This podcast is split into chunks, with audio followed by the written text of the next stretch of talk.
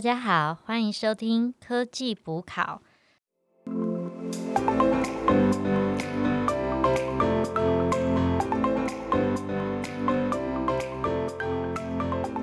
我是补考生一号 Anna，我是补考生二号 Alicia，我是补考生三号 Alan。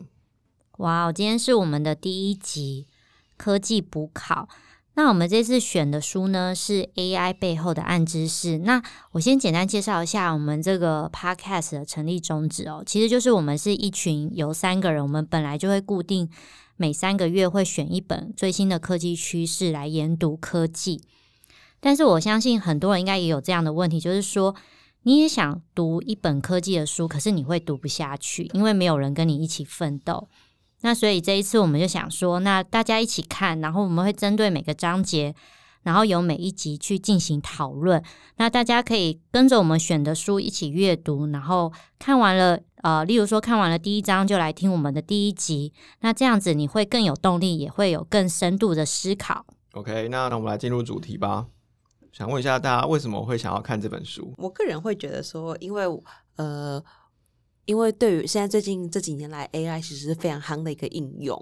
那但是因为我本身不是在理工科的这个背景的，但是我又对这个理那很有兴趣。那所以当我到一个书店的时候，我找了一下 AI 的东西，可是发现都是一些可能在讲程式啊、演算法、资料结构这些的书，我完全都看不懂。可是我又很想了解知识。那可能我在看这个书的时候，发现它有一些就是基本的一些场、基本的一些知识，可以让我很快速的可以进入 AI 的领域世界，但是又不会太难。哦，对啊，其实 AI 真的是一个很夯的领域。其实从好几年前，这个概念就一直在发酵。可是老实讲，我们也只知道 AI 是人工智慧，我们对 AI 这个技术跟它的应用，其实我们知道的很少。那所以我们会推荐大家啊选这本书呢，因为我们可以得到第一个，我们可以得到的是不是只有 AI 的基本概念，我们还可以学得更深入。那这本书它是以神经网络啊为主轴去介绍很多的理论，例如说 CNN、RNN、GAN。那这个部分我们后面也会提到嘛。那其实它是讲的很白话，是可以帮助我们快速的进入。那第二个，你你们觉得可以得到什么？其实我觉得还是有一个很大的地方是在呃目前商业化应用的一个趋势吧。对，没错。所以第二个我们可以得到，就是它针对 AI 产业的概况跟应用市场，它讲的非常好。它讲了演算法，讲了硬体，硬体就是指晶片，然后甚至有下游的厂商，例如说呃自驾车啊、新闻啊，那还有一些我们完全没有想到运用，例如说军事啊，还有智慧城市啊等等的。它其实花一百多页去讲产业界的一些事情。所以我觉得这其实很有趣，就是未来如果说你是一个呃，无论你是一个工程师也好，还是你是 sales 啊，或是 marketing PM 也好，我觉得对于 AI 这样的一个新的趋势，然后以及它对它对你你现在目前所在的产业会造成什么样的冲击，或是你可以做什么样的应用与拓展新的服务，我觉得这都是可以给你一个很好的 insight。没错。然后第三个我们可以得到什么呢？因为我们已经从这本书得到一些 AI 的产业发展了。那接下来是我们的心态以及我们对未来的准备该怎么办？例如说，我们小孩要改读 AI 吗？这些在书上也是有做讨论的哦。哦，哇塞，对啊。那我也想介绍一下作者啊，因为其实。大家选书应该也会看一下作者背景嘛？那其实这位作者他是王维佳，那他呢是啊斯坦福的大学博士，那他那时候的老师就是 AI 的老祖呃，应该说祖师爷。那他现在啊，这位作家王维佳，他现在也在戏谷啊学习、工作、创业、投资啊超过三十年，然后现在也是继续在研究 AI 领域，所以他本身就是 AI 界的一个人，所以我相信他写出来的东西可信度是非常高的。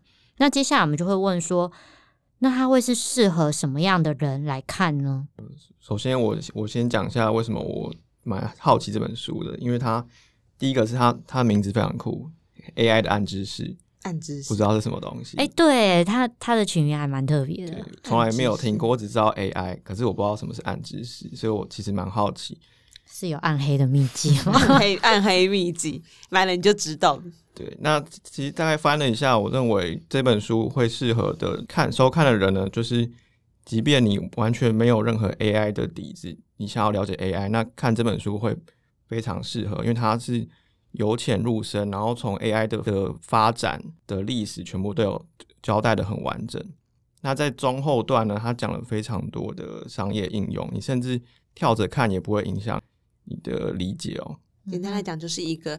呃，入门门槛不会很高，但是又可以让你很快速去浏览到 AI 世界发展的一个概况的一个很好的、一个很好的入门这样。那既然讲到这样话，因为我发现刚刚其实聊了一下，发现无论是我啊，还是 Anna 跟 Alan，其实大家都对 AI 以往有一些可能一些想象或是憧憬。那我问你们，嗯，在看这本书之前，你们觉得什么是 AI？我自己会觉得说，它就是我的个人秘书啊，它就是可以帮我做很多我不想做的事情。工工具人，这是第一个啦。第二个是说，其实我不知道大家是不是都会开车。那其实我在读书的时候，我就已经有开车的驾照了。嗯，但是我已经很多年没有开车过，而且我现在也不敢上路。嗯，那所以我非常期待 AI 在车子上面的发展。例如说自驾车嘛，就有一天它载着我到处跑，是，我就躺在里面，是。那 Alan 呢？如果是我的话，嗯，呃，因为我比较晚跟上时事啊，所以大概十几年前，我对 AI 的理解就是电影里面，比如说《机械公敌》，它里面的那些机器人，它那些机器人是可以重现人类的行为，然后像甚至跟人类一样的思考，最后觉醒，可以做一些决定。那感觉大家都对于 AI 方面其实都有一些不同的想象跟理解哦。那我自己对于 AI 的话，其实。呃，也不是那么的熟悉，那可能我会觉得说，AI 就像是一种可以帮我，呃，有点像类似刚刚 Anna 讲，帮我处理我不想要做的事情啊，或者是我很以我现在目前的智慧或者知识很难处理的一些，比如说高度高度资料的计算，或者是一些很难以理解的一些知识啊，做一个入门砖的动作，这样子。OK，那。这都是我们看书前对 AI 的一些理解嘛？我相信等我们看完这整本书之后，我们可能想法是完全不一样的。没错，到时候我们可以再讨论一下 before after。对，那 现在是 before 的状态。我想说，大家对 AI 开始有认识跟期待，应该是就是在几年前的时候，有个 AlphaGo，它所带给大家的震撼，因为它打败棋王。那 Alan，可不可以帮我们介绍一下，说 AlphaGo 哦，甚至 Master 他们是怎么去打败围棋的那些强手？讲到这个，我先简单交代一下之前所发生的事事情嘛。哦，是他打败的历史故事吗？就是大概，其实，在二零一六年三月，嗯，AlphaGo 他先行打败了李世世世界围棋冠军，名字好像李世民哦。对，那再来下一年的二零一七五月。打败柯洁，他是世界第一的围棋高手啊。那其实，呃，之后呢，AlphaGo 呢，从 AlphaGo 演进到 AlphaGo Zero，嗯，最后再变成 AlphaGo Master。那 AlphaGo Zero 它是二零一七年十二月呃发展出来的，哦它主打就是强化学习，可以透过从零开始自我对弈。那强化学习其实稍后会提到，我这边简单的讲一下哦。简单来讲，强化学习是一个。演算法，然后它可以根据每次的结果去回馈我们学习的情形，有点有点像是我们在一个房间内，嗯，比如说我们想要找哪个位置的连线的讯号是最强的，蹭 WiFi 点就对了。对，那假设我们今天找到一个最强的讯号，这个时候我们就会得到一个正向的回馈，就是透过这种不断的 try and error 啊，不断的去累积我们的实力，比如说我们更会找到 WiFi 的好的位置。那同理，学围棋也是一样，AlphaGo 呃 AlphaGo Zero 就是用这种方式不断的去自我学习、自我增强。所以就是一个奖惩制度嘛，你做对了一个方向，我就给你一颗糖吃。对，那为了吃到更多糖，他就会一直找对的方向去做一个 rewarding system 这样子。那其实不要不要看 AlphaGo Zero 好像只能下围棋。它其实它什么棋都可以下的很好，比如说 真的。比如说，AlphaGo Zero，它只是训练了自己，呃，训练了四个小时，它就可以打败 AI Stockfish，那是一个象棋算法。嗯，四个小时蛮蛮厉害的。对啊，那训练两小时可以打败 AI Amo，可是他打败不了我啊，我象棋还蛮强的。哦，马上在此宣战。小时候啦，小时候好，你继你续。可以来个象棋公主出其不意这样，比如说第一步随便下，像那个围棋一样，什么第一步下来天元，哇，麒麟王，麒麟王麒麟王左为啊！出其不意这样。我是我想，所以说依照你这样子讲起来，其实感觉就是呃，围棋应该算应该算是 AI 界征征被征服的企业的最后一种，对不对？因为我看到好像在一九九七年的时候，其实那时候 IB IBM 的深蓝电脑 Deep Blue 就已经把那个当时的西洋棋冠军就打败了。那反倒是到现在到二零一二零一六时候才。把那个在围棋领域把真正的把人类打败，我觉得这是不是走了一个很长远的路啊？我觉得围棋很复杂，围棋它其实是需要长年累月的累积，才有办法做出很多决策。没错，而且我之前有看过一个说法是说，因为围棋，因为它是十九乘十九的一个棋盘嘛，它的棋盘路很多，那所以相对来讲，决策的途径啊那些都会比较，所以说变成是说，在训练这个 model 来讲，可能会比较困难。嗯，那我这边也很想补充说，大家知道 AlphaGo 跟 Zero、AlphaGo Zero 它是怎么训练？它其实训练方式完全不一样。好，那我来讲一下 AlphaGo 呢，它就是把它就是有点像是它有老师，老师是谁？就是我们这些人，他把我们两千年来的三万个琴谱全部都吃下去，每天复习，每天看，然后自己去判断怎么走比较好。大补贴，对，大补贴。然后之后都学完了，他才再复制一个 AlphaGo，两个人互相对弈。所以其实呢，他是站在我们的肩膀上，所以才能打败李世石的。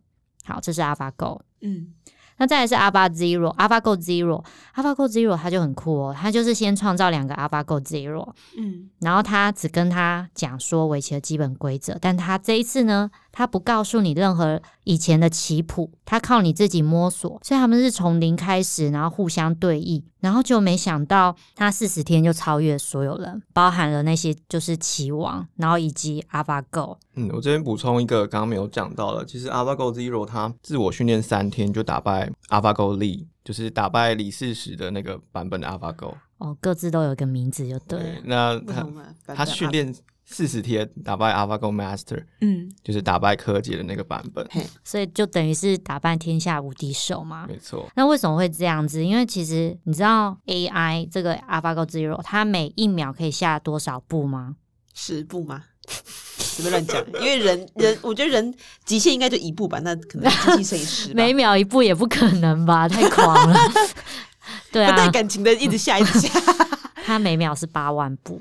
哎呦，八万步，那你知道一个呃围棋啊，它的一个棋盘大概是四百步可以完成一一盘棋，所以它每秒它每秒是可以完整下完两百盘棋，所以它很快就是可以把那个盘棋数就是超越了我们人类所下过的棋数，所以为什么它可以这么猛，是因为这个原因。就等于等于把所有整个训练过程都按快转 n 倍速，八百八万倍速，对啊，这个学习速度的确，我们棋王是不可能跟得上的。那还有一个很有趣的小知识，就是说，你们知道 AlphaGo 呢，它其实是用了一千两百颗的 CPU，再加上一百七十六颗的 GPU，才可以把这些人类的资或呃人类的资料全部都消化完。但是 AlphaGo Zero 它只用了四个 TPU。至于什么是 CPU、GPU、TPU 这件事情，我觉得因为这件事对于呃 AI 的发展也是非常重要，所以后面的技术我们也会进行一个介绍。所以一千两百跟一七六与四个 TPU 的差别，主要是因为说，就刚刚讲嘛，AlphaGo Zero 它不需要看人类以前的棋谱，所以它也不需要运算能力强到什么程度，所以它的演算法精简了，所以它才可以精简成这样子。那我觉得书上有三个问题非常有趣，想带大家讨论一下。嗯，第一题，为什么 AlphaGo Zero 从零学起反而比人类强呢？你们有没有想过这个问题？因为人会有成见吗？哦，人有成见，那 Alan 呢？你觉得为什么？嗯我觉得会不会是因为，比如说你刚刚讲 AlphaGo 它用 CPU，他可能要先去读一些以前的棋谱，然后那会花点时间，而且以前的下法可能没有那么厉害，所以他现在 自己跟自己下，反而反而无师自通，学的比较好。我自己的答案是说，因为 AlphaGo Zero 他是两个人一起，就是两个人一起学，然后他们的每秒是八万步，所以他一天这样学下来，他的学习速度整个比人类超越太多了，所以他他可以一直去 try and error，所以他会学的比我们快很多。主要是因为他的计算能力。那第二题，那你们觉得如果 AlphaGo Zero 他从头再学，还是可以学到像现在这种夸张厉害的程度吗？应该差不多吧？那功力还会跟原本一样吗？我觉得应该差距不大，毕竟他就自己跟自己学嘛，变化应该就是那些。我觉得呃，搞不好如果说现在是一个更厉害的团队，搞不好他会花更少的时间达到现在的功力吧。说再出一个 AlphaGo Zero Max 之类的吗？就比如说假设对啊，或者说假设这个团团队又变差了，他可能又会花更更长的时间才达到目前的功力。嗯，我觉得听众也可以想一下这一题你的答案会是什么，因为这蛮有趣的，这没有标准答案。那第三题想问大家说，AlphaGo Zero 它是没办法战胜的吗？我想应该是人类应该是没希望了。我自己觉得人类应该就是相对来讲，因为已经远远被就是看不到人家的车尾灯了吧。但是如果是以 AI 的话，我觉得未来也的确有可能会发展出更好的 model，那也有可能在就是也有可能把 AlphaGo Zero 会改再改再把它击败掉。我我也觉得，就是他们刚刚就讲了，AlphaGo Zero 它就是演算法比 AlphaGo 更精简，那会不会还有一个更精简、精简、精简的演算法，创造出更厉害的走法未知数？而且呢，它现在的说不定会有那种神来一笔的步伐，那会不会也可以刺激一些思考？比比如说来个人机合作，用一台人在下的时候，用一台电脑在旁边看。你不是作弊了吗？哦，这些都有可能。好、哦，那接下来我们讨论完 AlphaGo 跟 AlphaGo Zero 嘛，那接下来想问问大家，因为这本书就叫做 AI 背后的暗知识，那到底书中在这一章就在教我们说，为什么它会叫暗知识？那什么是明知识、默知识、暗知识？大家对明知识会会觉得它是什么？就是你看就会知道，可想而知，很可以基础的经经有学习，然后然后去反复去习得的一种一种所谓知道的一个一种，就是反正你可以学得会就对了啦。我觉得大家就随便回答。那你呢、就是 a l a n 你觉得你觉得明知识是什么？就是既定存在的事实，比如说什么牛顿第一二运动定律啊，哦，OK。那书中介绍明知识，就是说你可以很明显被你的语言，就是我可以解说，或者是文字所表达的这种知识，我们就叫做明知识。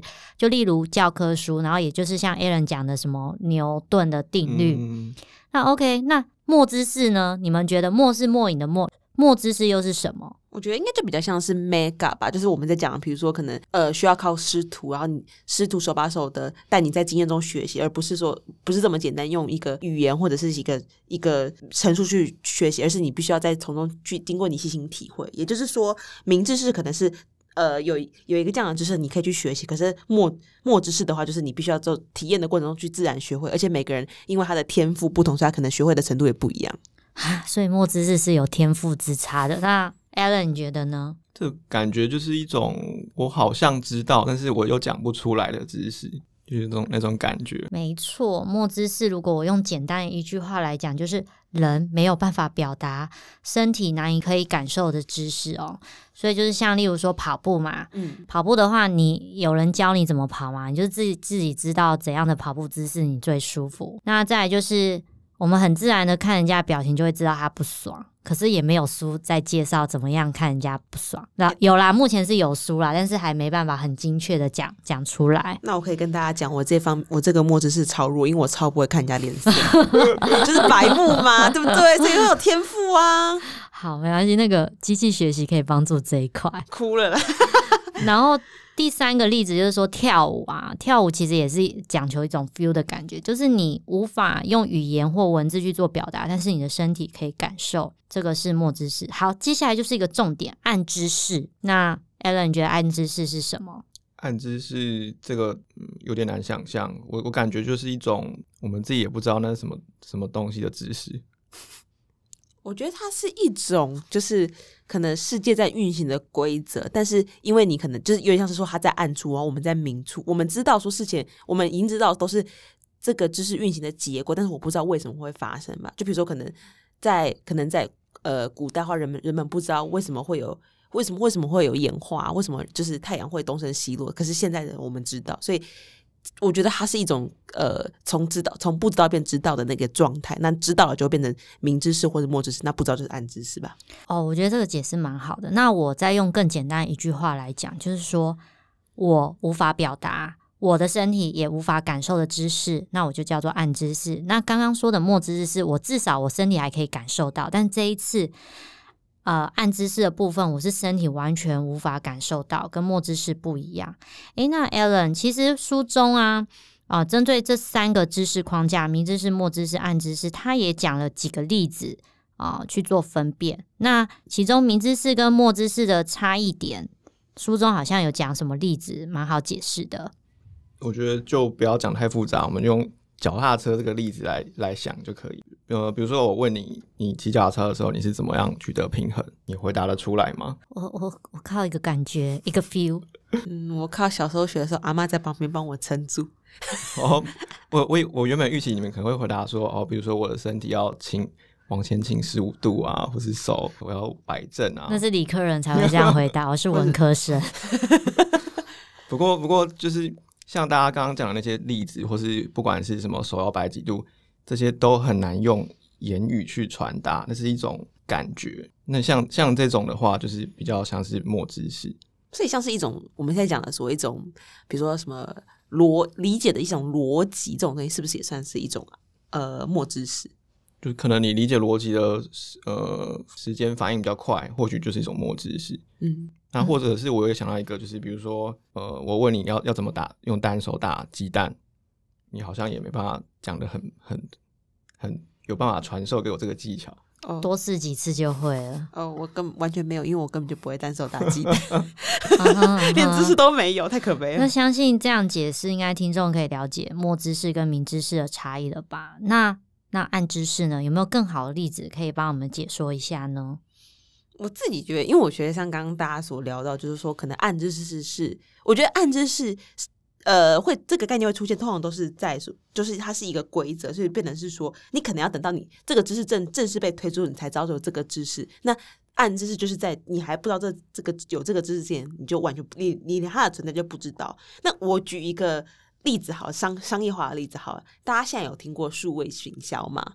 有，对对，数位行销就是可能就是你可能会在网页可能会透过 SEO 啊，或者是一些就是职业上面的技巧，可能看一些比如说留存率啊，看一些不同的 working session 这样子，它就是一种去分析，就是你的消费者在看你的网站或者看你的一些界面的时候所做出的一些动作，好，你去判断说他他到底喜不喜欢你的东西，然后还是说他有什么不一样的偏好去做一些行为的分析嘛。但是在电脑，比如说在在那个 GA 出现之前的话，可能呃我们没有办法，因为变成说我我。一个网页开发者，我没有办法坐在每个使用我的网站的人的前面去看你在执行那些动作，然后我也没有办法去访问到你，所以我基本上我是永远不可能知道你的喜好。那所以在那个时间以前的话，所谓的行销比较像是一种，就是我我觉得比较像是一种 feel 或者是一种 feel 这样子。但是我觉得等到有数位行销到，当电脑可以把这些知识把这些知识 deliver 给你，说，哎，你会知道说，哎，大家是怎么样去使用你的网页的？那大家是会在你的网站上停留多久？那大家。看到你打的这个广告，他到底会不会有兴趣点进去？那点进去之后，到底会会会不会买？就是所谓像留存这样的概念的话，我觉得它是因为以现在它是可以被用数据化的方式表达出来。那我觉得这就是一个呃，它就是一个很明显的从暗知识转换到明知识的一个状态。嗯哼，那我也想再举个例子哦。其实我们刚刚讲那么久，AlphaGo 跟 AlphaGo Zero 这个围棋打败围棋的故事，其实 AlphaGo Zero 它就是一个很棒的暗知识的应用，因为它自己发现了一些规则。然后进而打败。那好像书中也有在讲什么冰山一角，Allen，那是什么比喻啊？呃，书中用冰山来来比喻说，明知识就是浮在水面上的冰山，嗯，那墨汁是就是在水面下的那百分之九十，是百分之九十吧？可以对啊，剩余的部分。所以说，墨汁是其实远比我们想象的还来的多。那我还想要再再讲一个，我觉得这个表达的更更好、更精确。什么什么什么？书中有提到说，墨汁是就是 we know more than we can tell。嗯，我们知道的哦，双语化，双语化。对，我们知道的远比能说的来的多，但是我们就讲不出来。嗯，所以我们才要录 podcast 练习说。没错。那我觉得按知识化反而其实更难，就是因为你现在可能根本就不知道。你根本完全不知道，你身体也感受不到。或是你知道了，就算我知道了，但是我也讲不出来，我也不知道那是那个就是墨知识。那我觉得其实还是要带观众回来到到我们这个书的主题，为什么书中要强调这种暗知识？是因为因为明知识跟墨知识再怎样都是你可以被人类所所学习到、所感知到的。但是暗知识这种东西可能是没有办法。那但是呃，跟机器相较起来，其实机器它其实是可以对暗知识进行一些学习，然后提出一些 output 跟反馈。嗯，我自己的感觉是墨知识它比较像是机器学习，然后暗知识的话，它是机器学习里面的深度学习。那下一章的话，我们会更进一步去讲解这个概念。OK，那最后我们来补充三个补考重点。第一个，好，大家赶快一起买《AI 背后的暗知识》这本书，跟我们一起一章一章的阅读。耶、第二个重点，那 DeepMind 发明了 AlphaGo、AlphaGo Zero，打败了世界冠军围棋的啊，世界围棋冠冠军 军围棋，然后应用了强化学习跟神经网络的呃深度学习的概念。